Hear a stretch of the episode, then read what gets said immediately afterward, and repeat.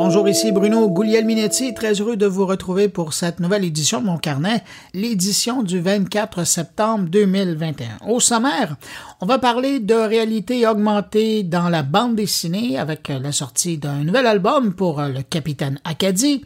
On va parler avec un entrepreneur qui vient de vendre son entreprise à une grosse boîte américaine. Il va nous parler de son expérience et puis on va parler également de nomadisme numérique avec un télétravailleur qui pratique la chose. Sinon, ben, mes collaborateurs sont là. Il y a Thierry Weber qui va nous parler de sa nouvelle amie virtuelle créée avec l'application Replica. Frédéric Bove nous parle d'un nouveau programme de cybersécurité de Prompt et euh, une rencontre avec une légende vivante du domaine de la cybersécurité. Stéphane Ricoul, de son côté, revient sur l'humain au centre de la transformation numérique.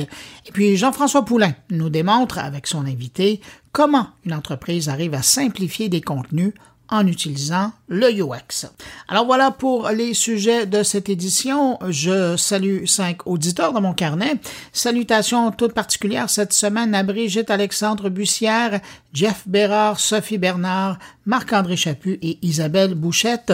À vous cinq, merci pour votre écoute et puis merci à vous, que je n'ai pas nommé, mais qui m'écoutez en ce moment. Merci de m'accueillir entre vos deux oreilles cette semaine.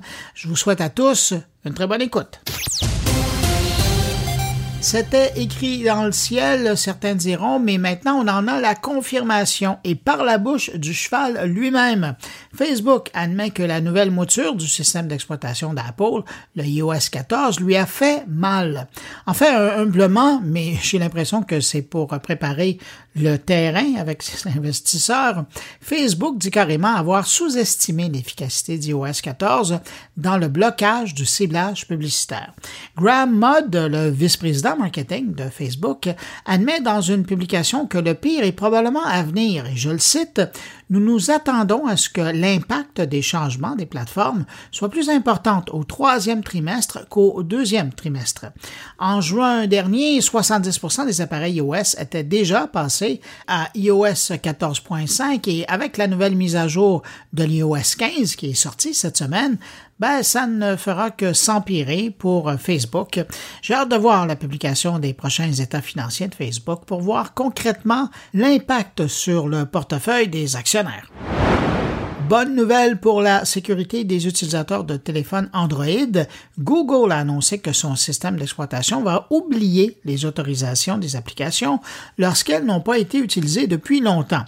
Cette modification va finalement révoquer automatiquement les autorisations des applications qu'on n'utilise plus, mais qui conservent toujours leur droit d'accès à nos données sensibles sur notre appareil. Pensez à la localisation de l'appareil, l'accès à l'utilisation du microphone ou de la caméra ou même de la liste des contacts. Si vous aviez installé Android 11 l'an dernier, vous êtes déjà protégé. Mais là, Google confirme étendre cette fonctionnalité à des milliards d'appareils d'ici la fin de l'année. On savait que dès le mois d'octobre euh, prochain, le fournisseur Starlink officialisait son offre d'Internet par satellite de façon très formelle, en cessant tout simplement d'être en phase bêta. Mais cette semaine, on apprend qu'après la Terre, l'équipe d'Elon Musk veut maintenant offrir l'Internet à ceux qui ne sont plus sur la Terre. Starlink veut utiliser ces nouveaux satellites laser pour brancher les astronautes durant leur ascension et leur mise en orbite. Tout ça pour commencer à travailler sur un système de communication qui dépend moins de la Terre dans le futur, particulièrement dans un contexte où euh, Elon Musk est en train de préparer une mission vers Mars. Et au passage, ben, les gens de SpaceX aiment mentionner que ces nouveaux satellites dotés de connectivité par le laser, ben, ils sont plus performants et surtout moins coûteux à fabriquer. Si ça fonctionne comme ils le veulent, selon les gens de SpaceX, le système, à sa pleine puissance, une fois déployé, pourrait atteindre une vitesse de transfert de données atteignant les 97% de la vitesse de la lumière.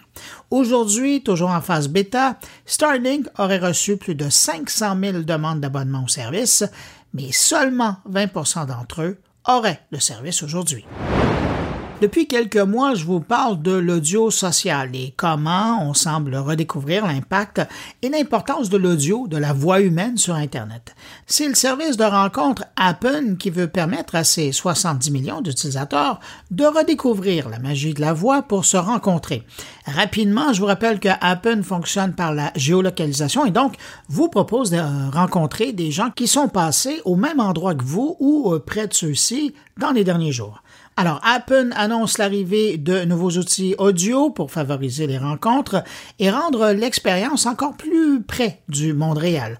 Dans les prochains mois, les utilisateurs pourront se présenter en moins de deux minutes avec leur voix sur leur fiche. Ce sera également l'arrivée des audio calls euh, qui permettront une conversation vocale par le biais de l'application et donc plus sécuritaire parce que vous n'aurez pas à donner votre vrai numéro de téléphone. Et puis, truc amusant, Apple va aussi offrir un fil audio qui va permettre d'entendre des voix et si vous aimez ces voix-là, ben, vous pourrez ensuite découvrir la fiche de la personne que vous avez entendue. Amateurs de podcast, sachez que la course de Spotify pour dominer le monde de la balado-diffusion, eh ben, ça va peut-être se terminer bientôt. Mais pas parce que Spotify délaisse le secteur, au contraire. Selon les analystes de eMarketer, Spotify pourrait prendre la pole position dès l'an prochain, sachant que d'ici la fin de l'année, selon leur analyse, Spotify devrait compter plus de 28,2 millions d'auditeurs mensuels de podcasts, comparativement à 28 millions chez Apple. Vous me direz que la différence n'est pas grande, mais ça permet quand même à Spotify de déjà bien se placer pour l'an prochain. Comme on sait que Spotify est hyper dynamique à développer le secteur et qu'Apple on a l'impression qu'ils dorment sur leur laurier depuis 2005 lors de l'apparition officielle des podcasts dans iTunes d'Apple. Ben, la fin du match est presque écrite d'avance. En ce qui me concerne, peu importe de quelle plateforme vous m'écoutez, c'est pas vraiment important. L'important, c'est que vous soyez là. Et puis, merci d'y être parce que c'est vraiment apprécié. Un peu de culture maintenant avec un ascendant numérique, évidemment. Est-ce que vous saviez que le peuple acadien a un super héros? Et là, je ne parle pas de l'époque de la déportation, non, je parle d'aujourd'hui. Je vous parle du capitaine Acadie qui vient de voir un troisième volet de ses aventures être publié en août dernier. Et si j'en parle aujourd'hui, c'est que ce troisième tome, intitulé Les îles en péril, comporte pas mal de contenu en réalité augmentée pour faire vivre l'action carrément hors de la bande dessinée.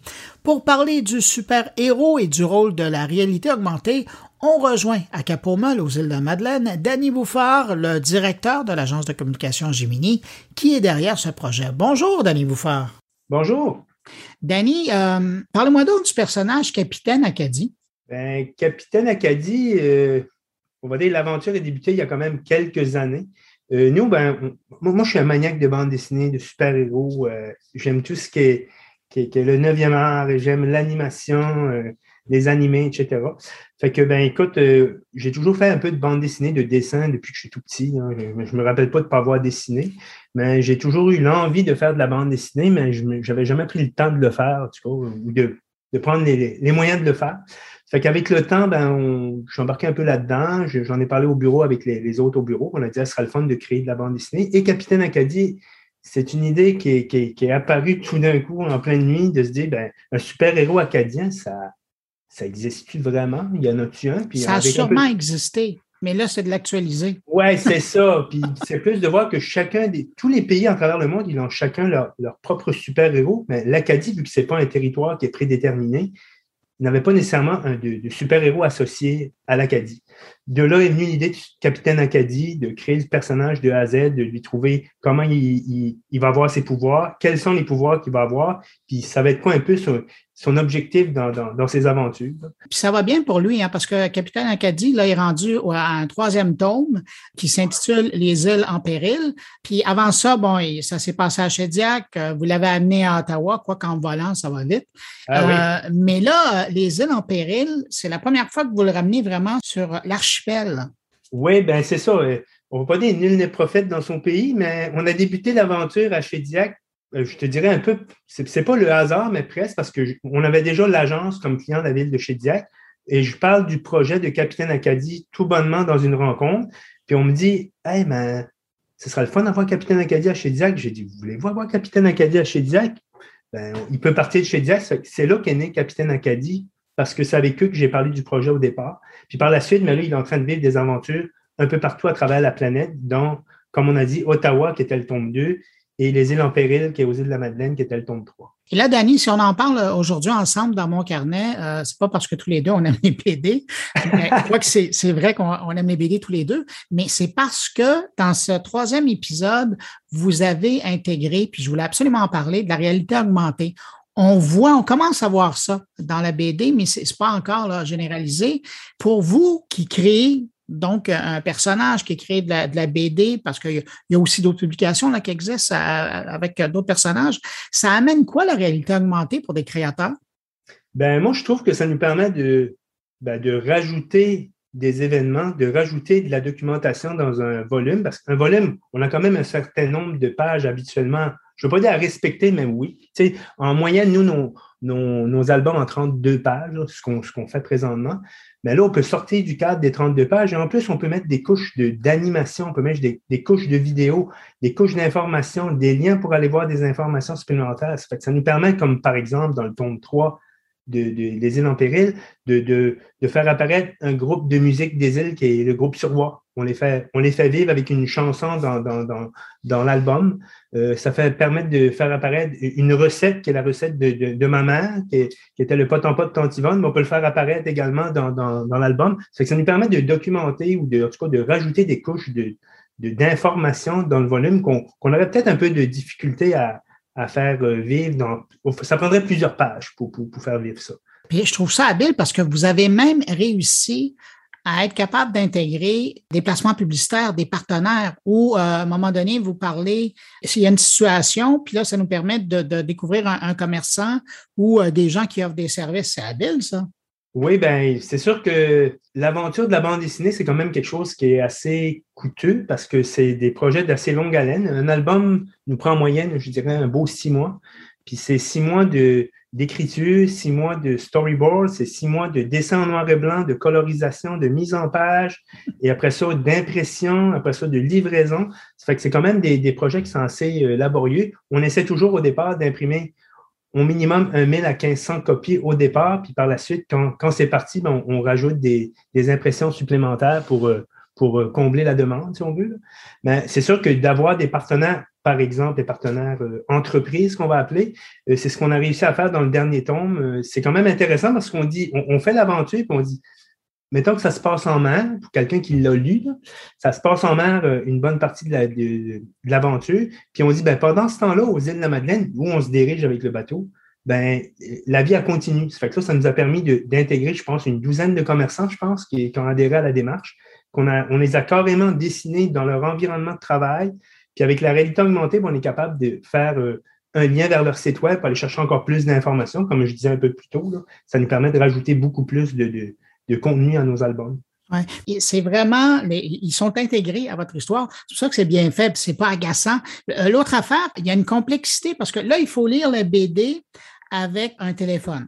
Parce qu'on on, suit l'histoire, on peut la lire juste comme ça, sauf qu'à chaque fois que vous nous, on voit le code apparaître, euh, on va chercher le téléphone puis on joue. Ça, est-ce que, puis c'est pas un film, les gens ils vont au rythme qu'ils veulent, mais est-ce que vous vous tenez en ligne de compte que là il faut avoir une petite pause dans l'histoire parce que là les gens vont décrocher parce qu'ils vont aller suivre qu'est-ce qui se passe puis ils vont voir Capitaine Acadie partir d'un airs ou euh, ils vont voir des scènes de combat. Je veux pas vendre des punchs là, mais il y a plein d'actions qui se passent. Est-ce que ça veut dire que quand on, écrit l'histoire, on la dessine, après ça, ben, faut se calmer un petit peu le pompon, puis après, on repart? Je te dirais que c'est plus, on dirait, en, écrivant l'histoire qu'on pense à ces concepts-là, qu'on dit, ah, ben, regarde, là, exemple, il, va partir, à, il, va voler dans, dans la bande dessinée en dessin, ça sera le fun de le faire apparaître et qu'il va voler réellement en animation. Fait que là, ben, c'est sûr qu'il faut concorder tout ça parce qu'il faut faire les séquences animées et les intégrer dans l'album. Mais si c'est des contenus, un peu comme je te dis un peu plus tôt, les contenus euh, des partenaires, c'est des contenus qui, se, qui, ont un peu apparu par hasard parce qu'on ne sait jamais le nombre de partenaires qu'on va, va aller chercher. Ça fait que là, là on, a, on, a, on a comme lancé la ligne à l'eau, puis oui, c'est le fun. Je ne veux pas dire que ça a mordu, mais il y a quand même, je pense, une douzaine de commerçants qui, ont, adhéré. Ça fait qu'au total, je pense qu'on a au-dessus d'une quinzaine de pages, je pense, qui est en réalité augmentée. Dans, un album de 32 pages, on va dire que c'est presque la moitié. Et ça inclut la couverture qui a, quelque chose de le fun aussi, qu'on a intégré avec euh, la 3D, les personnages en 3D qui apparaissent. ça nous permettait aussi d'explorer des, des, nouvelles choses, pas juste faire apparaître un lien. On fait apparaître des séquences en 3D, des gifs animés, des liens, des hyperliens, what, what, what. On peut faire à peu près n'importe quoi. Il n'y a pas vraiment de limite avec euh, l'application qu'on utilise. Il y a un angle aussi intéressant dans votre approche de BD. on, le voit un petit peu plus, mais c'est important de le mentionner. Il y a une part, vous parliez de financement tout à l'heure, il y a une part de sociofinancement. Vous avez fait une campagne en passant par la ruche, puis vous avez passé votre objectif. ça, a, bien répondu aussi. Oui, ça a bien répondu. Ah, on l'a fait dans les autres albums aussi. C'était l'idée, c'est de Comment qu'on peut financer ça? Euh, parce que ça, coûte toujours des sous de notre côté. Là. Même si on a du financement, ce n'est pas le financement complet. On investit toujours de nos sous dans l'aventure. Mais je dis, d'avoir été chercher des, partenaires, pas des partenaires, mais des, plateformes comme La Ruche, les plateformes de sociofinancement, ou Ulule, qu'on a utilisé aussi euh, dans d'autres euh, options, ça nous permet d'aller chercher certains. voir aussi c'est quoi le la demande des, gens. Parce que les gens, et si on arrive et qu'il y a une centaine d'albums déjà que les gens achètent en pré-vente, ben, c'est le fun parce qu'on se dit, hey, il y en a une centaine qui veulent déjà notre album, ça nous, ça nous fouette un peu là, à, vouloir continuer le projet puis, puis que ça aille de, l'avant. Fait que ça permet de financer, ça nous permet de voir un peu le pouls de, des gens qui sont adeptes de la bande dessinée puis qui veulent nous suivre. Puis on s'en aperçoit au fur et à mesure, tu sais, on dirait qu'il y a une espèce d'engouement, le 1, le 2, le 3. Puis là, au troisième, c'est les mêmes qui reviennent. On se dit, ah, ben ça veut dire qu'ils ont, ils ont aimé le début de l'aventure puis ils veulent savoir la suite. Là. Ça fait que ça, c'est le fun aussi. Puis, euh, Capitaine Acadie, euh, il vit aussi euh, sur les réseaux sociaux. Hein. Je voyais, il y a sa page Facebook où on voit que présentement, il est en train d'être le, porte-parole de concours. Là. Oui, c'est ça. Ça, c'est le fun. C'est, il est porte-parole d'un concours qui qui est développé en partenariat avec le Centre de la francophonie des Amériques. C'est un concours international à travers les Amériques. Euh, c'est le fun, ça vient tout juste d'être lancé. C'est pour pendant un mois, euh, les gens peuvent, participer en créant euh, leur propre bande dessinée pour participer au concours. C'est un concours qui est adressé au public, mais également dans les écoles via des, enseignants. C'est très bien monté là, par rapport avec le centre de la francophonie. C'est assez génial comme, comme partenariat, ce qu'on a eu là, c'est du bonbon pour nous autres. On est bien content de cette aventure-là avec, avec le Centre de la francophonie, qui est un peu le, début de tout ça, de, de, voir un, volet un peu international à Capitaine Acadie. Où il s'en va, on ne peut pas déjà le dire, mais il y a des, bons projets dans la présente. Qu'est-ce qu'on peut souhaiter euh, au Capitaine Acadie et son entourage, son équipe? Ben, moi, j'aimerais ça qu'il y ait des albums dans tous les régions acadiennes, qu'on puisse euh, un jour avoir un, capitaine acadie qui a été vivre une aventure là. Et on a aussi des, volets comme expositions qui s'en viennent, des expositions avec capitaine acadie. Ça, ça serait le fun. C'est en parler présentement, mais on n'a rien d'officiel encore qu'on peut déclarer là-dessus. Bon, on va le suivre. On peut suivre le capitaine Acadie, je le disais tout à l'heure, euh, notamment, ben, il a un site web, mais il, y a aussi, il est présent sur Facebook et euh, sur les réseaux sociaux en tant que tel. Danny Bouffard, directeur euh, de l'agence de communication de Gemini, qu'on rejoignait à Capomel, aux Îles-de-Madeleine. Merci beaucoup pour cette entrevue. C'est moi qui te remercie, Bruno.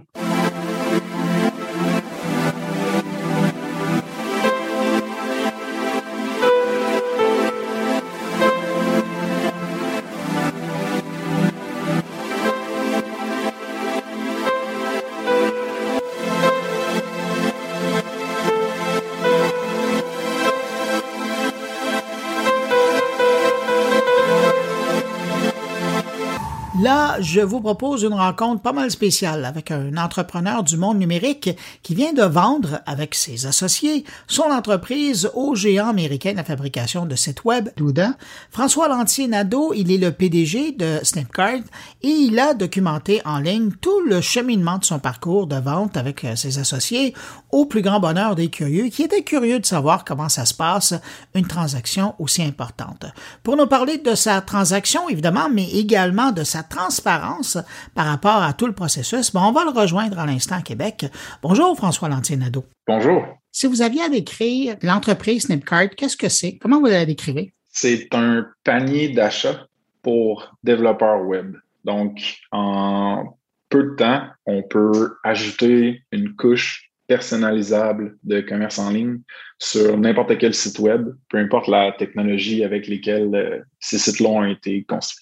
Euh, en janvier dernier, vous avez publié sur LinkedIn un texte et une bande dessinée qui annonçait que vous étiez intéressé à vendre. mais seulement pour quelques millions. C'est ce qu'on pouvait comprendre quand on lisait la BD puis votre texte. Des mois plus tard, vous avez republié une BD annonçant que vous aviez vendu. Qu'est-ce qui s'est passé entre les deux moments? Si j'avais à résumer euh, ces sept mois-là, je dirais que ça a été une suite de questionnements assez existentiels par rapport à notre entreprise, par rapport à nos désirs euh, dans la vie, les quatre partenaires. Ça a été des négociations à deux fronts où est-ce qu'entre quatre partenaires, on devait s'entendre sur euh, les décisions à prendre. On devait aussi s'entendre entre vendeurs et acheteurs. Ensuite, ça a été beaucoup, beaucoup de lourdeur administrative avec la vérification diligente, avec les avocats, les fiscalistes, les comptables. Euh, c'est ça. Puis éventuellement, ça a été comme un peu un, un boom là, à la fin où est-ce qu'on a fait l'annonce à nos équipes respectives. Ensuite, c'est passé dans les médias, tout ça ça, ça a bien fini, puis j'en suis très, très, très fier. Par contre, ça a été euh, psychologiquement, du moins pour moi, euh, très éprouvant. Ah, ben, on le voit en lisant euh, votre BD puis en lisant le texte. Donc, il y a eu, vous le disiez, il y a eu la transaction. Qu'est-ce que vous avez appris de cette expérience-là? Ça, c'est une excellente question.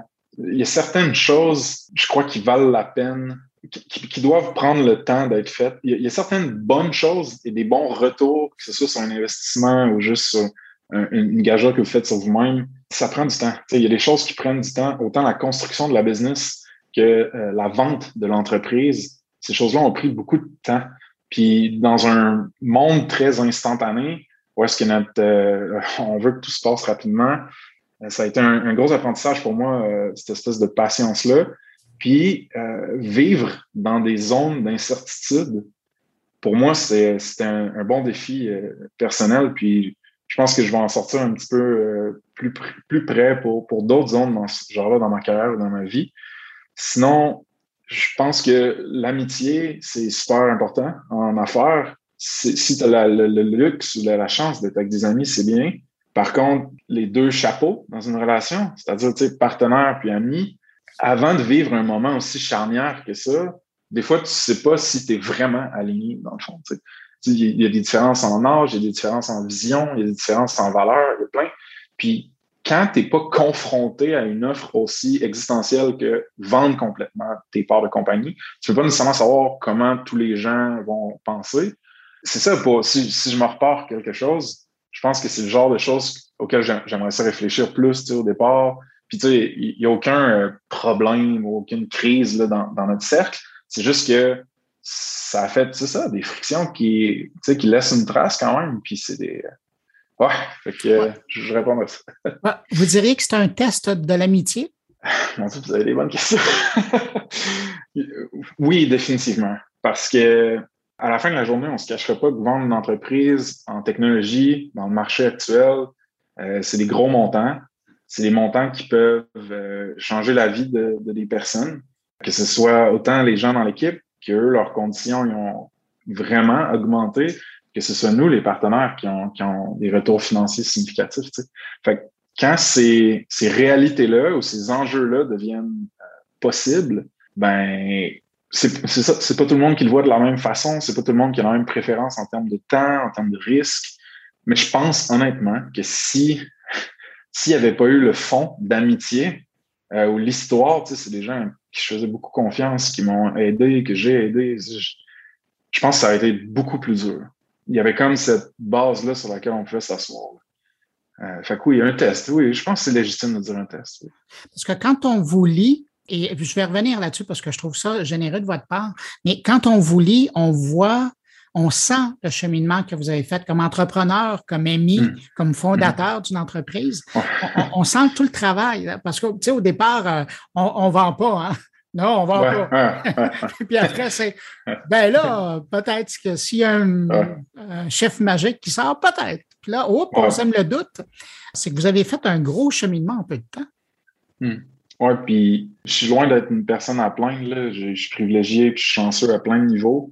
Par contre, ce que je peux dire, c'est que l'acte de vendre une entreprise à distance sur fond de COVID, moi, je suis quelqu'un de très, très émotif. J'aime ça. Je tire de l'énergie de voir les gens que j'aime, de, me confier, de parler beaucoup. Euh, c'était assez isolant, le contexte COVID avec tout ça. Puis même ces amis et partenaires-là avec lesquels tu négocies, Euh, tu peux pas aller prendre un verre puis aller un peu plus au, cœur des choses ou être plus vrai. Il y a tout, tout, est via Zoom. Euh, il y a des différences dans les dans, dans l'heure des, des, gens. Les gens sont pas dans les mêmes cadrans. Fait que ça a ajouté un lot, je pense, de lourdeur là, Ça a déshumanisé le processus. Un petit peu, c'est parce que, tu sais, déjà maintenir des relations avec des gens qui à distance pendant le COVID, c'est difficile. Puis là, les seules fois avec lesquelles tu parles à ces gens-là, eh bien, c'est à propos de, l'argent, à propos des avocats, à propos de la business. Tu sais. Fait, fait que c'est ça, c'est, ça, ça peut être facile ce côté-là. Il y a un côté de transparence que, que vous avez que je trouve, euh, ben, un, moi, je vous remercie parce que je, je trouvais ça intéressant de le suivre à distance, mais, mais de vous suivre comme ça. Mais je trouve ça quelque part aussi déconcertant parce que c'est rare les entrepreneurs qu'on voit communiquer sur ce qu'ils sont en train de vivre, même leur ouverture à être achetée. Euh, il n'y en a pas beaucoup qui le disent publiquement. Puis, tout le processus que vous avez fait, puis vous le partagez. Puis je trouve ça original aussi parce qu'il y a un côté BD là-dedans aussi. Ça, vient d'où cette volonté-là de dire, ben gars, on va en parler? Euh, j'adore ça. Je, je, veux juste faire une, rapide mention. Mathieu Ladry, c'est un illustrateur québécois super bon. C'est lui qui fait les BD avec moi et c'est un ami. Euh, donc, je veux juste lui donner le crédit pour ça. Sinon, euh, la transparence, ça vient, c'est un mix d'égoïsme et d'altruisme. Ou est-ce que pour moi, parler de mes, mes difficultés puis mes challenges, mes épreuves, ça a été ça a été très, très rédempteur. Juste le fait de mettre ces choses-là euh, à l'extérieur de ma tête, puis de les verbaliser, puis de voir que les gens soit les comprennent ou du moins les acceptent, ça m'a permis de plus accepter euh, mes épreuves au niveau de la santé mentale, mes épreuves personnelles, mes épreuves de carrière, tout ça. Puis ensuite, le côté altruiste, c'est plus que je me rends compte quand je partage plus, puis que j'en dis plus que justement la moyenne, euh, souvent je vais aller semer des graines qui, qui vont faire pousser des belles relations, où j'aide des gens que je connais pas. Puis en, faisant ça, ça donne beaucoup, beaucoup de sens à la souffrance ou aux défis que moi j'ai vécu, que ce soit dans ma vie personnelle ou professionnelle. Fait que ma quête secondaire, qui est, qui est pas la quête primaire étant, disons, euh, croître l'entreprise, euh, faire de cette acquisition-là un succès aussi. La quête secondaire dans ma carrière, ça a toujours été euh, de la santé mentale, surtout auprès des hommes, auprès des entrepreneurs. Moi, je, j'ai des symptômes anxio-dépressifs avec lesquels je, gère depuis des années. Euh, j'ai eu des épreuves personnelles assez difficiles, puis c'est pas une raison qui m'a arrêté. J'ai été capable quand même de faire des, des succès, puis d'avoir des victoires dans, ma carrière, dans ma vie personnelle. ça n'a pas toujours été facile, mais d'avoir, je pense, une personne qui en parle de façon transparente, ça aide les autres justement à s'identifier, à accepter leur propre narrative, leur propre démon, puis à continuer de pousser. Euh, fait quoi, ça, ça me tient beaucoup à cœur. C'est de là que ça vient, je pense. Dans la dernière expérience euh, dont on parle depuis le début, là, que vous avez vécu euh, depuis euh, janvier, est-ce qu'il y a quelque chose que vous feriez différemment maintenant? Bien, évidemment, dans le contexte de la COVID, là, on s'entend, mais est-ce qu'il y a quelque chose que vous feriez différemment? je pense que je serais plus sévère sur mon hygiène de vie. C'est un des facteurs qui joue beaucoup sur ton psyché, ta santé mentale. Puis, à travers tout ça, il y avait beaucoup, beaucoup de stress qui montait. Puis au lieu de canaliser avec euh, le gym, le sport, l'exercice, la méditation, plus de thérapie, souvent, je, je me laissais aller dans des, des, trous à lapin sur, euh, bon, la vente d'entreprise, essayer de comprendre ça, ou euh, beaucoup, beaucoup de scénarios de, cauchemardesques qui pourraient arriver, ou la, la mauvaise nourriture, je me déflais là-dedans. Fait que je pense que j'aimerais ça peut-être me remettre plus en mode moine, pour, pour me donner les. les, Comme un athlète? Euh, ouais, un petit peu. Euh, fait, qu'il y a ça. Sinon, évidemment, comme je vous ai dit, si c'était pas de la COVID, je pense que ça aurait été beaucoup plus euh, humain ou léger ou comme d'avoir ces contacts-là, ces discussions-là en vrai, autant avec les acheteurs qu'entre partenaires, entre amis. Là. sont venus nous voir à la fin de tout ça. Une journée, les, les, les cofondateurs de Douda qui nous ont acheté. Puis ça a été euh, une superbe journée à Québec. On a, fait un peu une partie touriste, une partie rencontre de l'équipe. Puis c'était surréel de voir ces personnes-là avec lesquelles on a négocié pendant sept mois à Québec. c'est des Américains, Israéliens, mm-hmm. puis ils étaient là, puis on était comme, mon Dieu Seigneur, ça n'a aucun sens. L'ampleur de la transaction qu'on a faite sans jamais se voir. Fait écoute, c'est beau et difficile en même temps. C'est les, les, merveilles de la technologie, on s'adapte, mais euh, ouais, c'est quelque chose. Ben justement, vous parlez d'eux. Le fait d'intégrer un, gros joueur de l'écosystème de fabrication de sites web sur Internet, vous le disiez, c'est Douda. Euh, qu'est-ce que ça va signifier concrètement pour vous dans un premier temps, mais euh, puis évidemment ben, pour l'entreprise, mais aussi pour les clients actuels? Une des choses les plus importantes à nos yeux dans cette transaction-là, c'est que dès le départ, Douda, ils nous ont dit on veut que Snipcart, la marque, le produit, ça continue d'exister. Fait que pour nous, on a un lien émotif assez fort avec cette entreprise-là. quand ils nous ont dit ça, on a fait Wow, OK, ben c'est pour ça que je disais plutôt l'offre est peut-être un peu trop belle pour ne pas la considérer. Fait il y a eu ça. Ensuite, comment ça fonctionne? C'est qu'eux, ils ont les poches plus profondes, ils ont plus de ressources. Donc, ils nous envoient une partie de ça, puis ils disent faites croître l'équipe de développement, puis assurez-vous qu'une bonne partie de cette équipe-là intègre votre technologie dans la nôtre. Donc, ça, c'est déjà quelque chose qu'on est en train de faire. Alors, puis il y a aussi une partie de notre équipe qui continue de travailler sur ce qu'on appelle maintenant Snipcart Core, donc le cœur de Snipcart. Fait il y a ça. Euh, sinon, on, garde un beau niveau d'indépendance. On embauche les gens qu'on veut. Euh, c'est sûr qu'on s'entend sur des budgets avec eux. Là. Euh, il va y avoir des retraites qui vont venir pour l'équipe en Israël, peut-être en Californie, au Colorado, peut-être au Brésil, si, si tout va bien. aller rencontrer cette espèce de ces nouveaux cousins cousines là, qui travaillent avec nous dans la grosse organisation.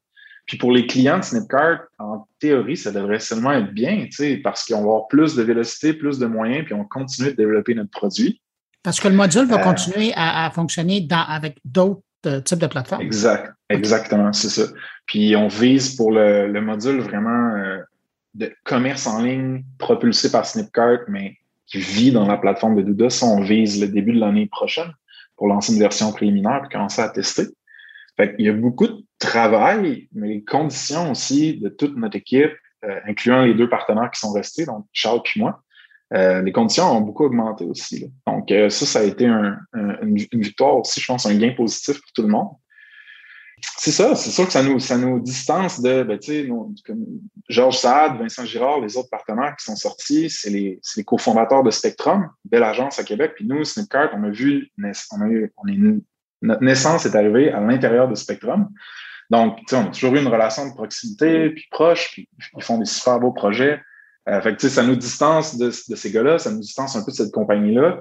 Mais en vérité, on, partage presque des bureaux. Il, y a un, tunnel entre nos deux bâtiments, puis on peut les voir si on veut. Donc, c'est vraiment un nouveau chapitre. Puis pour moi, personnellement, ce que je peux dire aussi, c'est que le niveau d'apprentissage auquel je fais face en ce moment, c'est beaucoup, c'est d'un un cran plus élevé que ce que j'avais avant.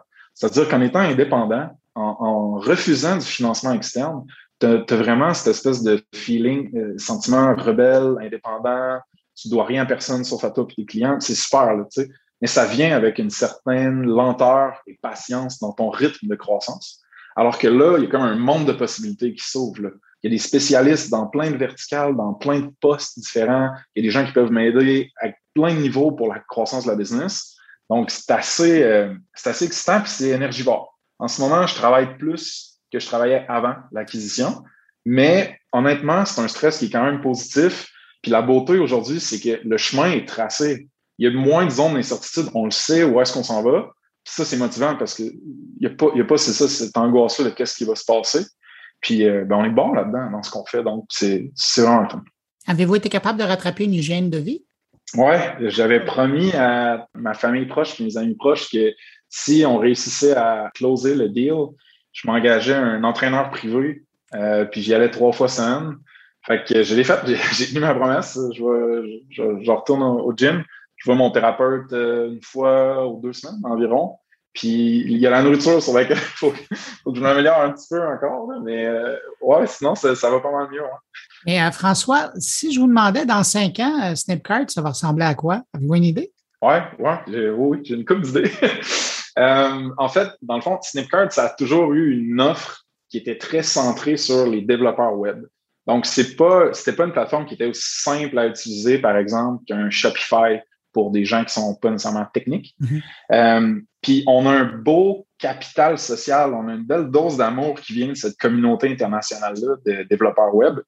Puis moi, ce que je me rends compte en étant dans l'industrie depuis huit ans, c'est que la personne en développement web moderne, est, beaucoup plus qu'une personne qui s'assoit en avant son clavier, qui programme, qui écrit du code, puis après un chèque de paye, puis elle s'en va.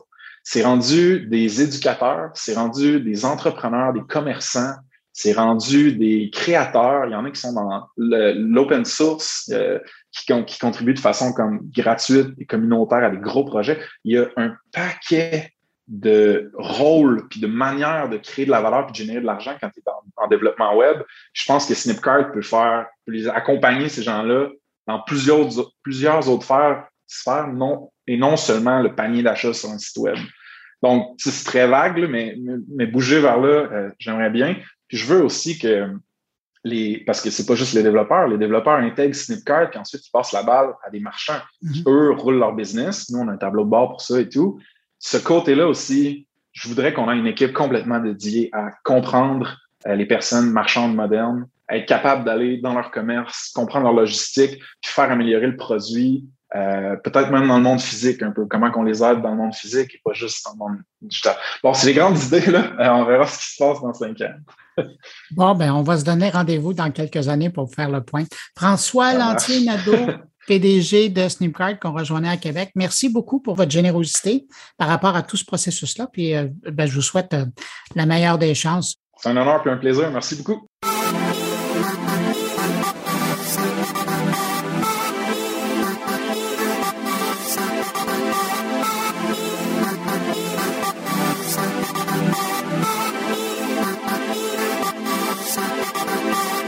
Depuis un an et demi, il y a une grande partie de la population qui a goûté à la réalité du télétravail à ses avantages, mais aussi à ses inconvénients.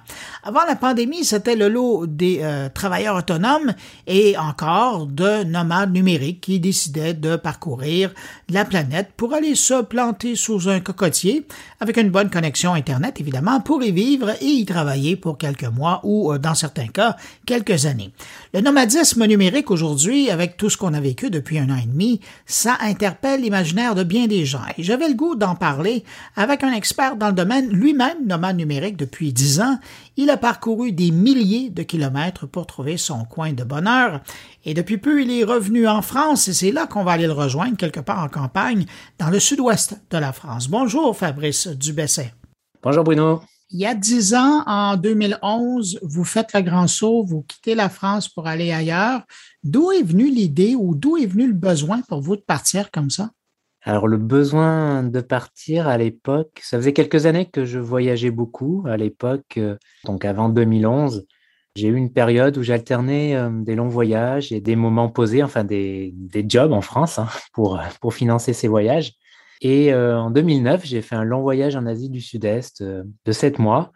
Et puis au moment de revenir, bah, je me suis demandé est-ce que je voulais vraiment revenir encore en France, faire l'effort de retrouver un travail, puis ensuite, euh, vous savez, quand vous, euh, vous avez un peu, vous êtes un peu entre deux chaises, en fait, euh, vous, avez retrouvé un travail, mais vous avez envie de repartir. Du coup, c'était toujours une position un peu inconfortable. Et à ce moment-là, j'ai décidé de, lorsque j'ai créé mon blog de voyage en 2010, bah, de faire ça à temps plein, en fait, professionnellement, de partir de France pour faire le grand saut, en fait. Et là, maintenant, euh, je n'allais pas dire au quotidien, mais puisque ça fait dix ans que vous, euh, vous partez comme ça, vous diriez que chaque année, là, en moyenne, vous passez combien de mois à l'extérieur de la France? Euh, une majorité, huit mois, on va dire. Est-ce que le, nomadisme numérique, c'est pour tout le monde? Hmm, je pense pas, non, que c'est pour tout le monde, parce que tout le monde, déjà, n'a pas forcément le goût des voyages, déjà, bien sûr. N'a pas forcément, voilà, une l'envie d'aller voir euh, ailleurs ce qui se passe. Hein. On connaît tous autour de nous des, des, gens qui aiment pas trop voyager, qui sont assez casaniers, donc euh, et qui ont besoin aussi. Euh, alors c'est peut-être une histoire d'envie, de goût, je sais pas, mais il y a aussi parfois un besoin d'être posé, d'être dans sa zone de confort. donc c'est pas fait forcément pour tout le monde, non? Parce qu'il y a aussi une insécurité aussi financière. Alors digital nomade, on peut être salarié. Hein, de plus en plus, on peut trouver des postes de salariés en remote. Euh, c'est quelque chose qui s'est beaucoup développé, notamment avec, le, avec la crise du Covid. Euh, il y a quand même l'essentiel encore des digital nomades sont indépendants, donc il y a aussi une insécurité, bien sûr, qui est propre à tout indépendant, une insécurité financière. Et puis vous, parallèlement à vos activités de blogueur voyage, vous faites aussi du coaching auprès de d'autres nomades numériques. Quand vous écoutez leur histoire ou quand vous les rencontrez, pour quelles raisons ils, sont partis sur, sur la route comme ça? Alors, on va dire que c'est il, y a, il y a toujours plusieurs raisons. La première, c'est bien sûr l'envie de voyager, bien sûr. C'est souvent la recherche de faire quelque chose, en fait, développer une activité que l'on aime, qui ait du sens pour nous. Vous voyez, avoir aussi cette liberté parfois de travailler pour soi. Alors là, je, parle plus des indépendants. Euh, le fait voilà de travailler pour soi et aussi euh, aussi une recherche en fait d'une meilleure qualité de vie une meilleure qualité de vie parce que pourquoi en fait ceux qui font ça c'est pas pour ils font pas ça dans le but de travailler plus pour gagner plus hein. c'est plutôt le contraire même euh, surtout lorsque vous pouvez vivre dans des pays où le niveau de vie est plus bas, eh bien vous avez à, générer moins de revenus en fait pour avoir euh, une qualité de vie suffisante, voire meilleure en fait. Donc il y a vraiment un peu cette recherche de cette conjonction en fait, je dirais, d'une recherche de sens au niveau professionnel et euh, voilà une recherche aussi de une meilleure qualité de vie, avoir plus de temps pour soi ou pour sa famille, etc. Qu'est-ce qui est le plus compliqué dans la vie d'un nomade numérique? Je pense que le premier, le, gros inconvénient, c'est les relations sociales. Au début, vous me demandiez euh, est-ce que c'est fait pour tout le monde? Je pense qu'il faut quand même euh, être un peu à l'aise parfois avec la solitude. C'est-à-dire, euh, voilà, il faut gérer parfois une certaine solitude. Je veux dire, souvent, au bout de quelques années, les gens se posent davantage ou ils reviennent chez eux parce qu'ils ont cette envie de se reconnecter un petit peu à ce que j'appelle sa tribu, c'est-à-dire euh, sa famille, ses amis proches, anciens, vous voyez. Je pense que c'est un peu peut-être l'inconvénient majeur en tout cas, mais encore une fois qui dépend, qui dépend de la personnalité des gens.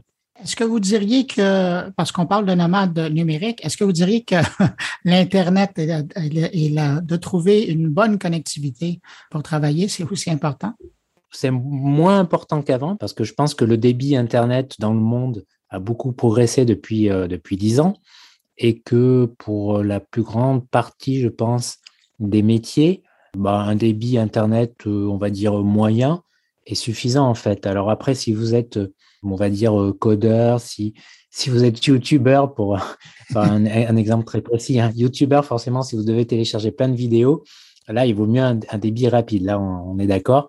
C'est sûr que si vous êtes en Afrique, euh, voilà, au fin fond de l'Afrique, euh, il y a une grosse différence au niveau du débit avec, euh, avec certains pays d'Asie ou, l'Europe occidentale. Donc ça, ça va être gênant, on est d'accord. mais d'une manière générale, ouais, il faut quand même un débit suffisant pour gagner en productivité, surtout pour certains métiers.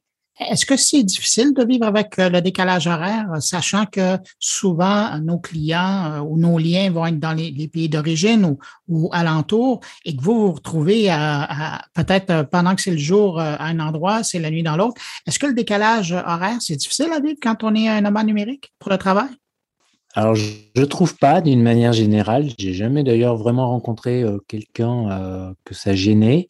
Il y a une exception, c'est que lorsque vous êtes vraiment à l'opposé, par exemple, euh, vous êtes en Thaïlande et, euh, et votre client, bon, c'est pas très euh, forcément représentatif ce que je vais dire, mais votre client est, est, par exemple en Colombie. Donc là, ça fait, ça fait 14 heures, 15 heures, quelque chose comme ça de décalage.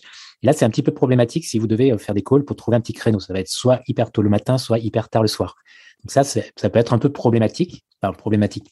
Ça se manage, hein, mais c'est un peu plus, disons, ça peut être un peu ennuyant. Mais bon, la plupart, ça c'est un peu un cas extrême. La plupart, en fait, euh, des nomades digitaux, ils sont souvent à quelque chose plus proche de entre 5, 7 heures, 10 heures de décalage, vous voyez. Donc ça, il n'y a pas du tout euh, de souci. Et je trouve même que parfois, c'est un côté plaisant parce que moi, par exemple, quand je suis en Colombie euh, et que je me lève le matin, en fait, bah, j'ai reçu tout plein de mails, plein de, plein de messages en fait de France, puisque c'est en France, on est à plus 7 heures, vous voyez. Donc vous vous levez, voilà, mon freelance qui travaille pour moi, qui est en France, ben, il a fait le travail et le matin, je, le, je découvre le travail de la veille. Donc je trouve ça, ça peut même avoir un côté plaisant. Et si vous êtes freelance, par exemple, eh ben, c'est la même chose si votre client, par exemple, alors, est aux États-Unis, par exemple, et que bah, voilà, vous faites, vous allez, vous allez travailler sur les, les tâches que vous avez euh, à faire pour lui, et euh, au moment de vous coucher, vous l'envoyez le lendemain. Euh, lendemain, vous allez avoir son retour euh, au réveil, en fait. Donc, ça peut avoir un côté plaisant. Ah, il y a quelque chose d'intéressant. Il y a des pays dans le monde qui sont plus accueillants, qui sont de meilleures destinations pour les nomades numériques? Je pense que d'une manière générale, euh, les pays les plus, euh, les plus agréables, c'est les pays à la fois où il est agréable de vivre et agréable de voyager. Ce qui n'est pas, le cas de tous les pays, en fait. Vous avez des pays Par exemple, l'Inde, c'est incroyable pour y voyager, mais y vivre, j'y vivrai pas plusieurs années. C'est assez difficile. Enfin, c'est assez impactant. C'est un avis personnel après, vous voyez.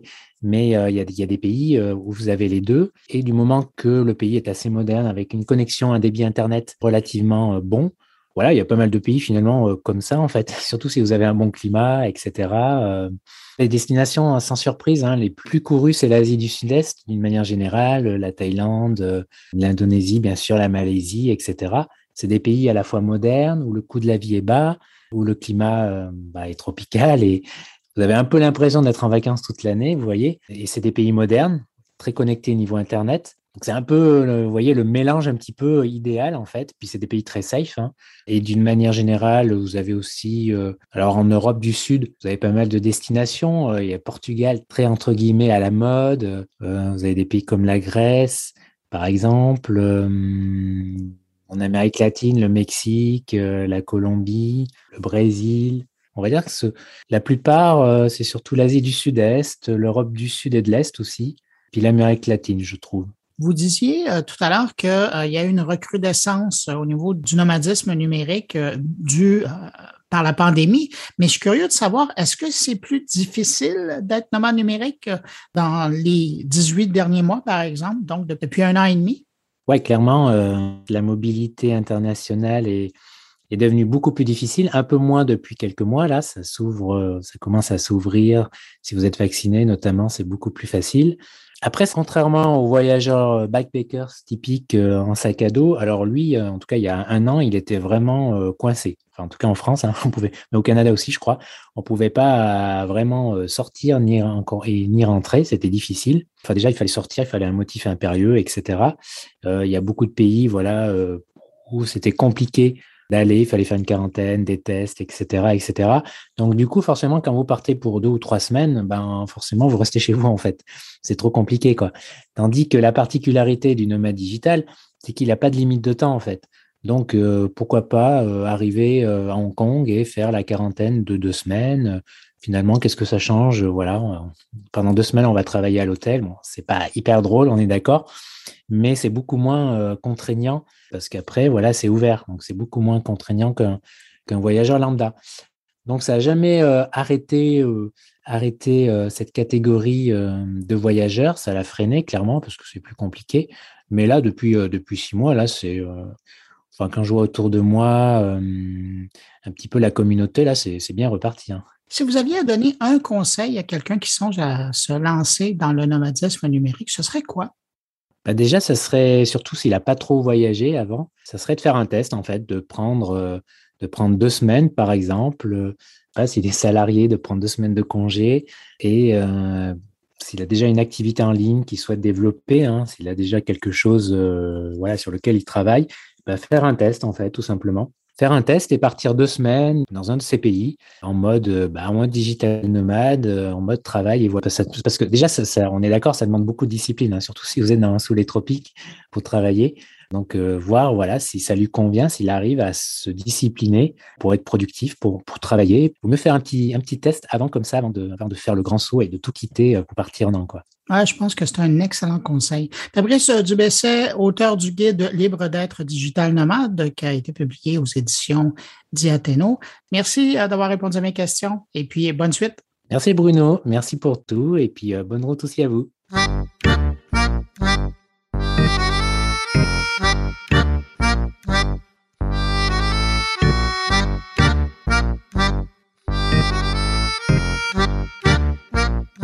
Place à mes collaborateurs maintenant cette semaine. Tiens, on commence avec Thierry Weber qui nous parle de sa nouvelle amie virtuelle créée avec l'application Replica. Bonjour Bruno, bonjour les auditeurs de mon carnet. Quand je parle autour de moi de mon envie de vivre quelque chose de similaire euh, tel que décrit dans le film Her, euh, eh bien je vois mon entourage qui me regarde un peu euh, bizarrement. Alors, pour faire très court, Her, c'est un film qui m'avait beaucoup marqué puisqu'effectivement c'est l'histoire d'un humain qui tombe amoureux d'un système d'exploitation. Alors raconter comme ça, c'est pas forcément euh, euh, très très évident, mais je trouvais intéressant le, traitement de ce film qui raconte euh, eh bien l'histoire de, cet homme qui se télécharge, qui s'installe un, un système d'exploitation, un peu comme euh, présenter un, comme un produit ou un service qu'on peut comme ça découvrir euh, comme ça au hasard de, de, ses achats. Ce qui est assez, intéressant dans ce film, c'est qu'il y a ce côté dématérialisé qui est, bien présenté, puisqu'à la fois il converse avec son nouvel ami virtuel sur l'ordinateur, sur son téléphone portable, et on voit comme ça euh, naître une, relation entre cet homme et ce système d'exploitation, euh, symbolisé ici par euh, ce qu'on peut imaginer une intelligence artificielle féminine, et qui, tout au long de ces échanges, bah, l'amène à, à, la considérer probablement comme sa meilleure amie, voire même son amante ou sa, sa, sa petite amie. Et on voit dans le film d'ailleurs toutes sortes de subterfuges qui, euh, qui amène à essayer de faire que l'intelligence artificielle puisse se, se, se, symboliser dans la, se créer dans la vie euh, réelle. Alors, je vous rassure, je veux pas moi non plus, euh, moi aussi vivre cette expérience, mais j'ai vu dernièrement une application qui me donnait l'impression que je pourrais peut-être à nouveau vivre quelque chose de, de similaire. Et c'est au détour d'un surf que comme ça euh, hasardeux sur internet que j'ai fait connaissance avec euh, Replica, une application qui est pas euh, forcément très récente, qui avait été créée à l'époque par Eugenia Kuda, qui qui est développeuse de, chatbot et qui avait perdu son, son meilleur ami Roman en 2015. Elle a eu cette idée un peu saugrenue de de récupérer tous les historiques de conversation qu'elle avait eu avec son, son meilleur ami. Il, textaient, ils, ils, clavardaient sur euh, sur leur téléphone portable très régulièrement. Et elle avait eu l'idée de, de créer un robot qui connaissait comme ça euh, la, la, vie de, de Roman, avec qui elle pouvait comme ça continuer à, discuter, grâce à, toutes ces traces qu'il avait laissées euh, avant avant son décès. L'application depuis a sacrément évolué puisqu'effectivement, en plus euh, de l'outil de chat, on peut euh, créer son personnage, on peut lui donner euh, eh bien une apparence, on peut bien évidemment choisir sa tenue, sa couleur de cheveux, son, son sexe, même faire du non-binaire si, si vous le désirez. Et euh, ce qui m'a amusé dans, dans l'usage de cette application, c'est que très vite, alors autant ça m'a amusé, autant ça m'a dérangé, très vite on vous propose de passer à, à l'étape supérieure avec des options qui sont elles payantes, comme par exemple euh, le, la customisation des, des, tenues et des options qui vous sont proposées, eh bien passe par euh, le tiroir caisse de, de l'App Store qui fonctionne pour la petite histoire autant sur euh, Android que sur iOS. Alors je me suis créé un, personnage euh, qui est pas très intrusif, que j'ai pas trouvé trop intrusif. Alors il faut euh, imaginer que bah, le dialogue, comme je vous le disais, peut se faire au travers de l'outil de, texte, mais cette application s'est enrichie effectivement d'une reconnaissance vocale. On peut parler à son avatar, à son à son répliquant, hein, c'est comme ça qu'on les appelle, et elle vous répond, ou il vous répond également par la voix. Euh, c'est assez bluffant puisqu'on peut aussi euh, mélanger tout ça avec la réalité augmentée euh, sur iPhone par exemple. Vous pouvez comme ça poser votre répliquant dans, dans le décor réel de, de, de, votre salon par exemple. Je me suis amusé un petit peu à challenger ce, cette intelligence artificielle en lui posant des questions très ciblées, en essayant l'humour noir, en essayant le cynisme, en essayant les devinettes. Je dois reconnaître que c'est là où j'ai vu très vite les limites du système, euh, tout en reconnaissant que les scénarios euh, euh, imaginés sont très bien faits pour essayer d'éluder certaines questions, en tout cas de relancer la, la, le question-réponse, l'échange au, travers de, bah, de, petites pirouettes que j'imagine informatiques. Euh, c'était amusant de voir que ben, dans l'échange que, que j'ai eu avec mon répliquant, euh, très vite la, la relation a, a, évolué jusqu'à ressembler à quelque chose qui pouvait ressembler à, à de la drague, Alors euh, rassurez-vous, euh, je suis pas allé jusque là. Et puis dans le cas précis, eh bien, si vous voulez transformer votre répliquant en petit ami ou en petit ami, eh bien, euh, il va falloir de nouveau payer pour cela. C'est le côté un peu gênant et un peu perturbant de la chose. Pour terminer, euh, pourquoi Replica? Pourquoi tout d'un coup à nouveau un coup de projecteur sur euh, sur cette application? Eh Bien simplement qu'elle a connu un, grand boom ou un grand retour avec euh, la pandémie, là où plusieurs personnes se sont retrouvées être un petit peu plus esselées dans la capacité de rencontrer de nouvelles personnes ou de de pouvoir simplement parler avec des amis proches de façon un peu plus directe comme habituellement. Et c'est là que euh, Replica a été présenté comme une alternative. On vous dit bien que ça va pas remplacer un docteur, un psychologue, mais c'est un bon complément et qui a priori euh, est venu comme ça en aide à pas mal de gens euh, sur cette période difficile que nous a amené euh, la pandémie. Voilà. Je vous invite à, vous aussi tester eh bien cette intelligence artificielle, ce répliquant, ce, ce double de vous-même et puis, euh, je serais très curieux d'entendre euh, eh bien votre avis sur euh, la question. En tout cas, il y a de quoi, il y a de quoi faire pour pouvoir se faire sa propre opinion. Allez, portez-vous bien et à très bientôt si c'est pas avant.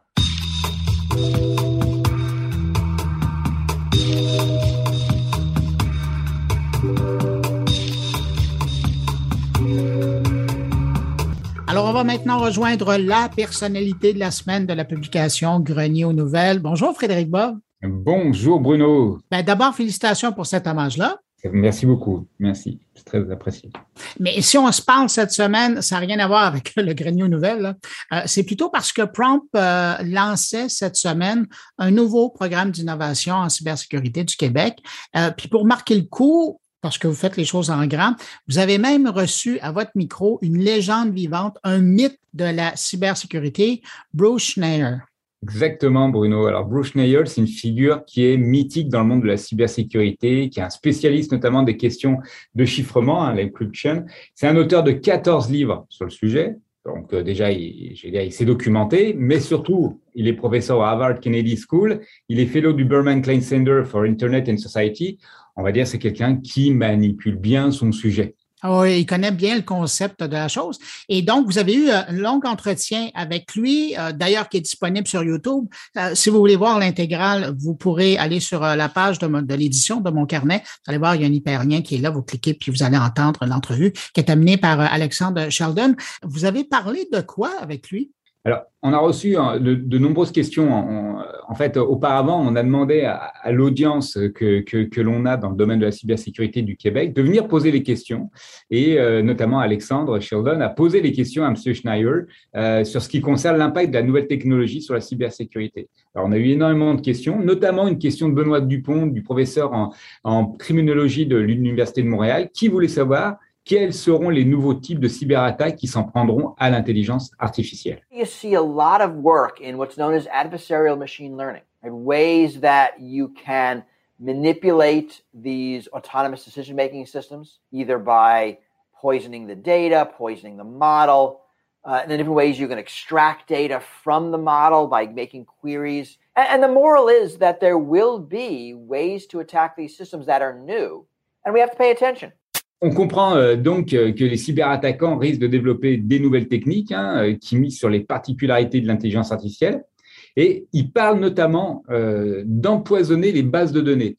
car si un attaquant peut empoisonner une base de données, il pourrait donc rendre inopérable un système critique qui mise sur l'intelligence artificielle. Quand on écoute l'entrevue, j'ai l'impression qu'il y aurait d'autres technologies, on peut dire de nouvelles technologies, là, qui pourraient aussi avoir un impact sur la cyberattaque. Alors oui, on a reçu de nombreuses questions hein, au sujet de l'impact de l'ordinateur quantique euh, sur la, cybersécurité. il y a des explications à, donner. C'est-à-dire que plusieurs personnes craignent en effet que les ordinateurs quantiques à venir pourraient facilement briser les clés cryptographiques qui protègent actuellement nos échanges numériques, nos données dans l'info nuagique, nos transactions électroniques, etc. Donc c'est quand même assez, vraiment très important. Euh, et selon M. Schneier, il ne faut pas paniquer pour autant. But right now, NIST, the United States, is having a competition for quantum resistant public key algorithms. The next few years, we will have a quantum resistant standard well in advance of the quantum computer being an actual threat. But the math is, I think, going to be ahead of the physics here. And by the time there is a working quantum computer, there will be better quantum resistant cryptography algorithms. À travers cet extrait-là, on comprend que M. Schneier fait confiance aux mathématiques, croit qu'on peut développer des nouvelles protections cryptographiques bien avant que l'ordinateur quantique représente en fait une, réelle menace à ce niveau. Il cite le travail réalisé par euh, euh, NIST aux États-Unis pour répondre à cet enjeu. NIST, ça veut dire National Institute of Standards and Technology. Mais c'est quand même une question qui nous fait soulever les poils quand on s'y arrête avec la puissance des ordinateurs quantiques. Hein. C'est-à-dire que c'est notre sécurité et euh, la sécurité physique et la sécurité numérique sont des enjeux à peu près égaux de nos jours aujourd'hui. Hum. Frédéric, euh, je ne peux pas t'avoir avec moi et pas te poser parce que là, c'est beau, c'est un invité que vous aviez, puis merci d'avoir partagé ça avec nous, mais si on en revient à la raison pour laquelle vous l'aviez, cet invité-là, c'est parce que vous lancez ce programme d'innovation en cybersécurité. Absolument. Donc, c'est un programme de financement du ministère de l'économie de l'innovation du Québec qui vise à soutenir les innovations en cybersécurité qui sont réalisées par les entreprises du Québec. Alors, ce programme, il propose une enveloppe totale, tiens-toi bien Bruno, 27,5 millions à investir dans les entreprises du Québec. C'est quand même pas rien. C'est un effort énorme du gouvernement du Québec qui prouve l'importance de cette industrie, l'importance aussi de bien se euh, protéger. S'il y a un objectif de générer des investissements en cybersécurité de plus de 95 millions de dollars d'ici 2024. Alors, chez Prompt, qu'est-ce qu'on va faire On va financer les projets d'innovation en cybersécurité. On va aussi financer des processus de certification ça, c'est vraiment intéressant important et même nouveau. Et ces certifications, elles deviennent de plus en plus importantes pour l'accès au marché, hein, notamment dans le contexte des attaques par les chaînes d'approvisionnement. Mais demain aussi, un donneur d'ordre, une grande entreprise, pourrait dire à ses sous-traitants, vous devez être à certaines normes de cybersécurité parce que un, euh, un sous-traitant qui vient d'être contaminé peut contaminer exactement toute une chaîne d'approvisionnement ensuite et tout un ensemble bah, d'écosystèmes. Donc aujourd'hui, c'est vraiment d'une grande importance pour se protéger, et pour faire des affaires. Ah, tout à fait. Puis de toute façon, ça fait longtemps que tu parles des industries 4.0. Imagine si les gens ne sont pas conscients et prennent pas les moyens pour régler euh, ce, ce problème de, de, cybersécurité qui va toujours être présent. Alors, c'est important d'investir. Et puis, merci de nous présenter. Tu as déjà commencé à nous présenter des joueurs comme ça qui sont dans, dans l'écosystème de la cybersécurité. C'est apprécié. Puis, j'espère que dans les semaines à venir, on entendra d'autres parce que, évidemment, avec euh, un incitatif financier comme celui-là et le maillage que vous allez arriver à, à faire là, entre la recherche et, et, et, cette volonté des entreprises, je pense que là, euh, en tout cas, ce sont de de, de, de, bons encouragements et, et, des moyens qui sont là, là, pour les entreprises. Là, maintenant, il reste à voir ceux qui seront euh, devant vos portes pour en profiter. Absolument, Bruno. Puis euh, tu peux compter sur nous. On va vous apporter des, des nouveaux, euh, des, nouvelles, des nouveaux entretiens très intéressants sur ce domaine présent. Frédéric, en terminant, les gens qui veulent avoir de l'information sur le programme, je présume qu'ils peuvent aller tout simplement sur le site de Prompt et l'information sur cible de prompt, notre LinkedIn aussi, vous pouvez nous mettre un petit message. Hey, euh, prompt, j'aimerais beaucoup, beaucoup en savoir plus. J'aimerais être financé. J'ai un projet. Je veux être certifié. Regardez, 24-24, on est présent. On est là pour euh, les entreprises du Québec. Eh, Frédéric Poff, toujours un plaisir de parler en vrai comme ça. Puis merci encore pour euh, ces entretiens que tu partages avec nous semaine après semaine. Merci beaucoup, Bruno. À bientôt. À la à bientôt.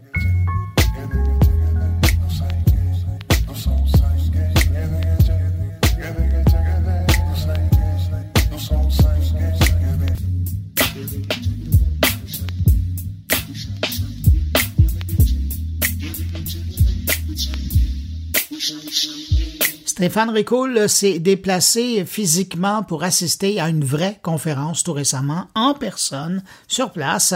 Et cette semaine, il revient sur un des thèmes qui a été abordé et qui l'a interpellé, l'humain au centre de la transformation numérique.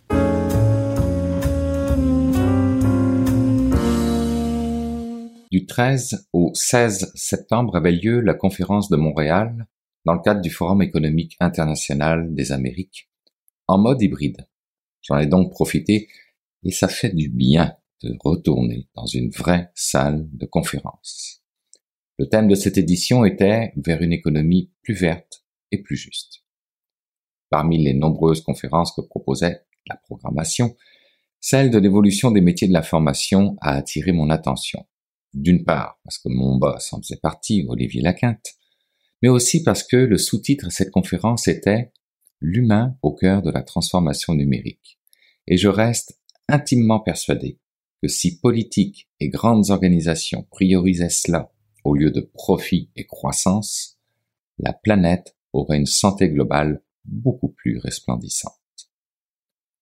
J'écoutais donc ce panel dédié au monde bibliothécaire avec Eve Lagacé de l'Association des bibliothèques publiques du Québec, Steve Jacob de la chaire de recherche sur l'administration publique à l'ère numérique, Sylvain Bélanger de Bibliothèque et Archives Canada, et enfin Olivier Lacan, bien sûr, de Talsom. Le tout animé par Marie Grégoire, nouvellement à la tête de Bibliothèque et Archives nationales du Québec. Et je me disais, comme quoi, il était impressionnant de constater que toute notre économie, quelle qu'elle soit, était plongée dans une grande perplexité face aux mutations qu'elle opère à l'aide des avancées constantes des technologies. Si apprendre toute la vie est important pour faire face à des grands changements, et c'est ainsi que Marie Grégoire a ouvert son panel, une certaine dose d'inquiétude existe pour les 15 prochaines années puisque 42% des métiers auront changé dans nos milieux de travail. Et la question à savoir si c'est inquiétant ou au contraire une opportunité se pose. Mais à la fin de la journée, les employés doivent venir avec ce changement. Ils doivent y trouver leur équilibre, mais surtout leur point de repère. Quant à l'entreprise, elle doit avoir le courage de s'attaquer à son inertie face à la gestion de changement dans le cadre de sa transformation numérique. Car, et c'est paradoxal, Autant l'humain souhaite avoir de la technologie dans sa vie de tous les jours, autant il n'est pas prêt au sein d'une organisation. Les questions de communication, de visibilité sur les motivations d'une telle transformation, celles de compréhension des appréhensions deviennent primordiales. C'est d'autant plus vrai dans un contexte de pénurie de main-d'œuvre où tout le monde veut bien faire son travail, mais on nous en demande de plus en plus. Certes, les technologies viennent en soutien à cela, mais il faut leur donner un sens, une valeur autour des objectifs que l'entreprise vise.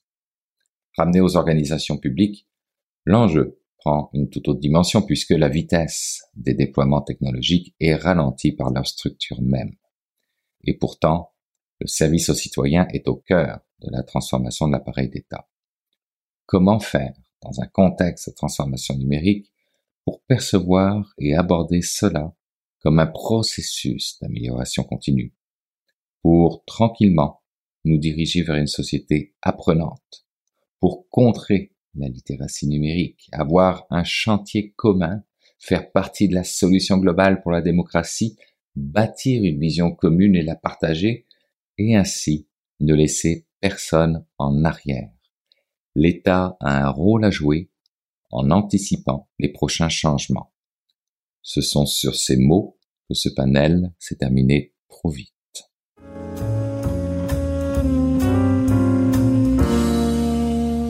On est presque rendu à la fin de cette édition. C'est donc le moment d'aller rejoindre mon ami Jean-François Poulain pour parler UX. Salut Jean-François. Bonjour Bruno. Jean-François, cette semaine, tu nous démontres comment le UX peut simplifier les choses, rien de moins. Ah oui, effectivement, cette semaine, euh, j'ai eu une super conversation avec Stéphanie Roy, qui est cofondatrice de l'entreprise En Clair, comme clarification, qui est avocate et euh, legal designer et spécialiste en simplification de contenu. Puis j'ai trouvé ça super pertinent de l'interviewer parce qu'ils appliquent chez En Clair des méthodologies UX.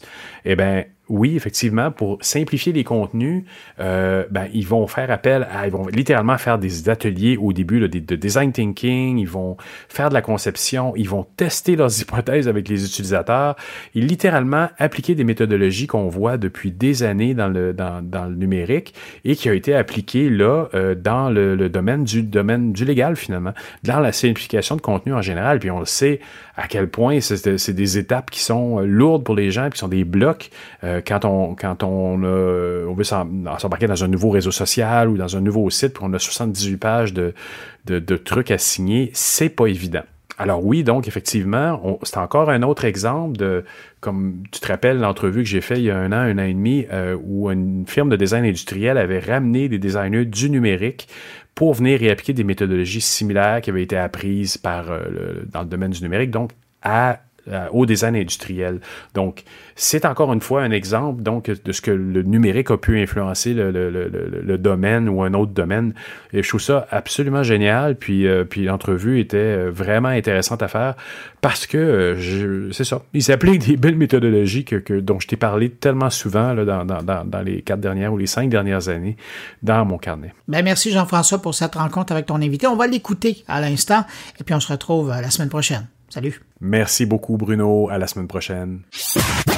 Ben, écoute, c'est sûr que l'expression legal design est encore très méconnue, notamment dans le milieu juridique, là, où on parle pas beaucoup de design, tu t'en douteras. Mais donc, souvent, quand je veux expliquer legal design, je fais un parallèle avec le design industriel. Hein, avec les avocats, je leur explique que, évidemment, tout designer industriel va chercher à créer un objet, par exemple, une chaise qui est intuitive, qui est utile, qui répond aux besoins des utilisateurs. Puis de la même façon, le legal designer euh, va chercher à créer un document juridique, un contenu juridique, un produit, un service, une structure, voire même un système juridique qui est intuitif puis qui est utile et qui répond réellement aux besoins des utilisateurs. Qu'est-ce que tu entends par ça, par exemple? tu dis des, des, des, systèmes, des services. Qu'est-ce que c'est les, les, différences entre toutes ces choses-là? Parce que bon, on peut, dans le domaine du jeu ou dans le jeu vidéo et autres, on le sait, ou dans les, les médias sociaux, on le sait, c'est le long texte insipide que personne lit. Puis là, t'en as 48 pages, mais tu fais des filmants, puis tu fais soumettre. Puis là, tu te dis, j'espère qu'ils vont pas me poursuivre. Mais toi, tu décris beaucoup de sous, sous-affaires. on sait qu'on se fait tous un peu avoir à travers ça. Mais toi, ce que tu proposes aux organisations, c'est de les aider à les simplifier tout en les protégeant, dans le fond. Là. Oui, exactement. Puis donc, on conserve cette rigueur juridique-là, mais tu, tu fais un bon parallèle avec les contrats, par exemple, ou les contenus de, de politique de renseignement personnel sur le web. Ben, on va amener les avocats ou les équipes juridiques à pu voir ces contenus-là simplement comme un contenu qui, qui est là en cas de problème, puis pour te protéger, mais comme aussi un objet avec lequel quelqu'un interagit, comme une interface qui se doit d'être intuitive et engageante, comme un parcours que son client va faire, parce que c'est un parcours de lecture. Donc, il y a vraiment une interaction qui est là. Donc, finalement, tu t'en douteras, le legal design, ça, ça, c'est interdisciplinaire, là, fait que ça ramène tous les, les aspects du, du, euh, du UX design, du design de produits, de l'expérience utilisateur, euh, l'architecture d'information. Dans le fond, on intègre tout ça dans euh, les processus de conception des contenus juridiques, ce qui était absolument pas quelque chose. Nous, chaque fois, ce qu'on fait en tant qu'avocat, c'est qu'on regarde les risques juridiques, puis on utilise du jargon juridique parce que ça nous protège. Ça nous protège, c'est ça. Mais là, là d'ailleurs, vous devez avoir de la résistance au sein des organisations parce que de faire 48 pages de, de clauses juridiques pour la signature d'un contrat, sachant que personne les lit vraiment, il y a toujours l'extraterrestre qui dit, moi, je vais aller consulter mon avocat, je vous reviens avec le contrat dans deux semaines. Mais il y a personne, rarement les gens ont le temps de faire ça. Fait les organisations ont pris l'habitude de faire ça, puis Là, quoi, ils se disent depuis quelques années, parce que votre entreprise, euh, en clair, elle, existe depuis quoi, quatre ans, cinq ans? Cinq ans maintenant, oui. Et vous avez de la business euh, assez pour faire vivre plusieurs personnes. Donc, ça veut dire qu'il y a quelque chose qui est en train de changer dans le monde juridique pour être capable de dire, OK, on est prêt à simplifier, on est prêt à rejoindre nos utilisateurs, alors qu'ils sont même pas obligés de le faire. C'est quoi les, les, les, déclencheurs de ce phénomène-là? Ben, il y en a plusieurs. Je te dirais, ils sont pas obligés de le faire. C'est, c'est plus ou moins vrai parce que de plus en plus, on voit des lois puis des projets de loi qui exigent la clarté. Donc, évidemment, ah on ne parle pas de, dans la loi de legal design, mais on va parler de langage clair. On va parler du fait que le contenu doit être compréhensible pour le public cible. Donc, euh, de plus en plus, ça devient une exigence de conformité. Donc, les, les organisations doivent nécessairement s'y intéresser. Mais je te dirais pour du côté plus business, là, parce que c'est beaucoup là qu'on voit le changement. Puis nous, on travaille vraiment avec des très grosses organisations qui veulent opérer ce changement-là.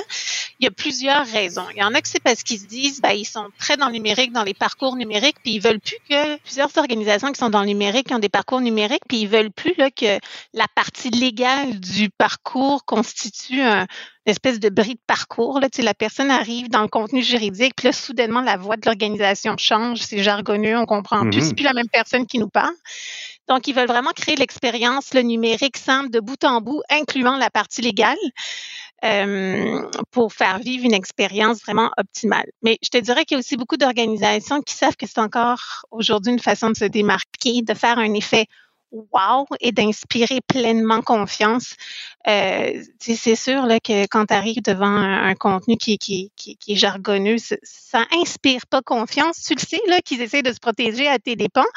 Euh, donc, euh, donc c'est une façon pour eux de se démarquer euh, de façon assez importante encore aujourd'hui, euh, jusqu'à ce que ça devienne la norme, parce que moi je suis convaincue que bientôt, ça va devenir la norme. Ce sera plus acceptable de mettre des contenus légaux euh, absolument euh, inaccessibles, puis qui, font des pages et des pages de, de contenu. Donc, euh, ça, c'est une chose. Mais il va, falloir, il va, falloir que ça soit enseigné à, l'université là, pour que ça change. Parce que pour l'instant, j'imagine que les jeunes générations d'avocats, ça sort encore avec un bagage de moi, je vais protéger mon client, puis peu importe ce que ça prend, on va le mettre dans le contrat. On pense pas nécessairement à l'expérience utilisateur dans l'ensemble. Tout à fait. Puis on voit de plus en plus euh, ben, les, les, les, universités s'y intéresser parce qu'on en parle de plus en plus sur la scène internationale du legal design. Mais il y, a un, il y, a un, lab légal qui a été créé aux États-Unis à la Stanford University. Puis euh, c'est vraiment un lab interdisciplinaire qui inclut des designers UX, des designers visuels, ah des designers d'interface utilisateur, etc. Et notamment, évidemment, des avocats. C'est beaucoup ancré aussi dans la faculté juridique.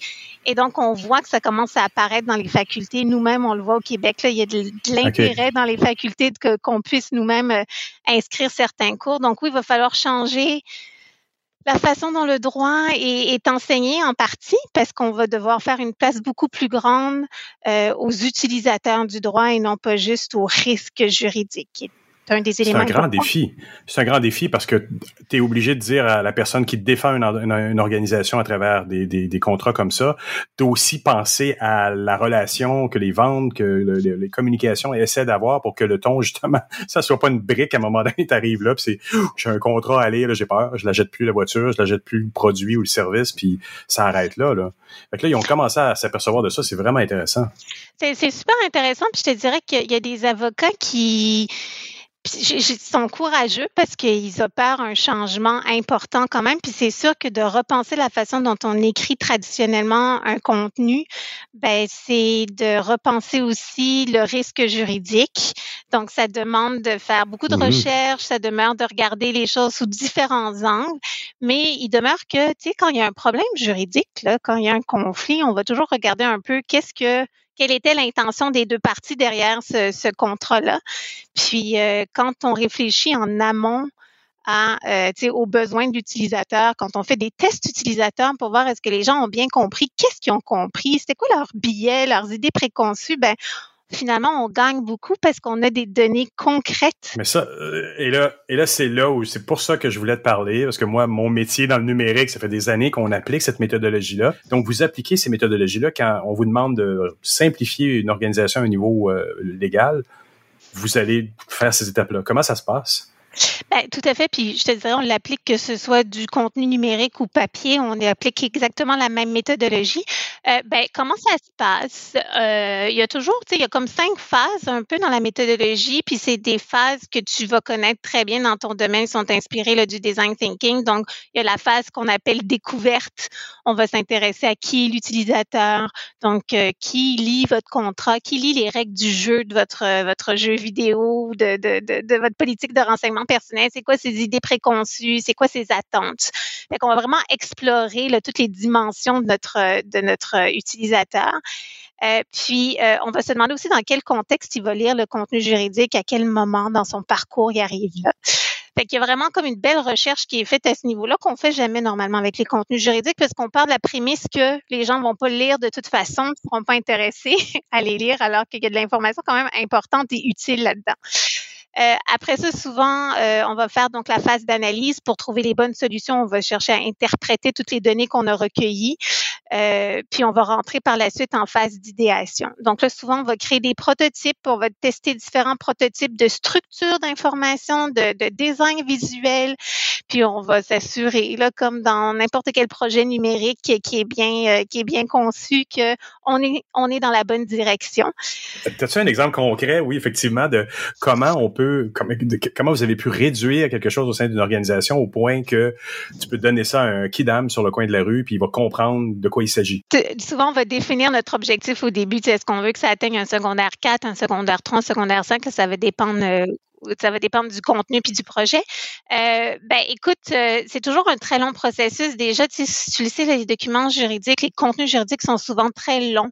Donc, ne serait-ce que faire un choix d'information, c'est complexe. Là. Tu sais, c'est complexe pour une organisation parce qu'il y a des risques, puis il faut quand même gérer le risque. Euh, mais ça se fait par étapes, puis on a plusieurs versions de travail. Donc, tu sais, toutes les décisions ne se prennent pas au jour un, puis à force de tester différentes choses, différentes avenues, différentes structures, puis aussi de regarder dans, où s'insère ce contenu-là dans un parcours plus global. Fait peut-être qu'on peut enlever certaines informations, mais les mettre ailleurs dans le parcours. Puis du coup, on gère notre risque autrement. Puis quand la personne arrive dans le contenu euh, juridique, là, on, a, on a un petit peu élagué la, la, la quantité d'informations qui, qui, qui, crée une surcharge. Là. Donc, euh, fait, ça, c'est un processus, je te dirais. il y a tellement une façon de faire bien établie dans le milieu juridique que euh, on, on, barre pas ça là, sans, sans réfléchir au, au, choix de chaque information, de chaque mot qui est transformé, qui est repensé. Donc il y a vraiment un travail très rigoureux qui est fait par les équipes juridiques mais opérationnelles. Il y a toujours des gens du marketing qui sont là, des gens de la ligne d'affaires. C'est des des projets qui sont très euh, interdépartementales ouais. dans ben les oui. organisations.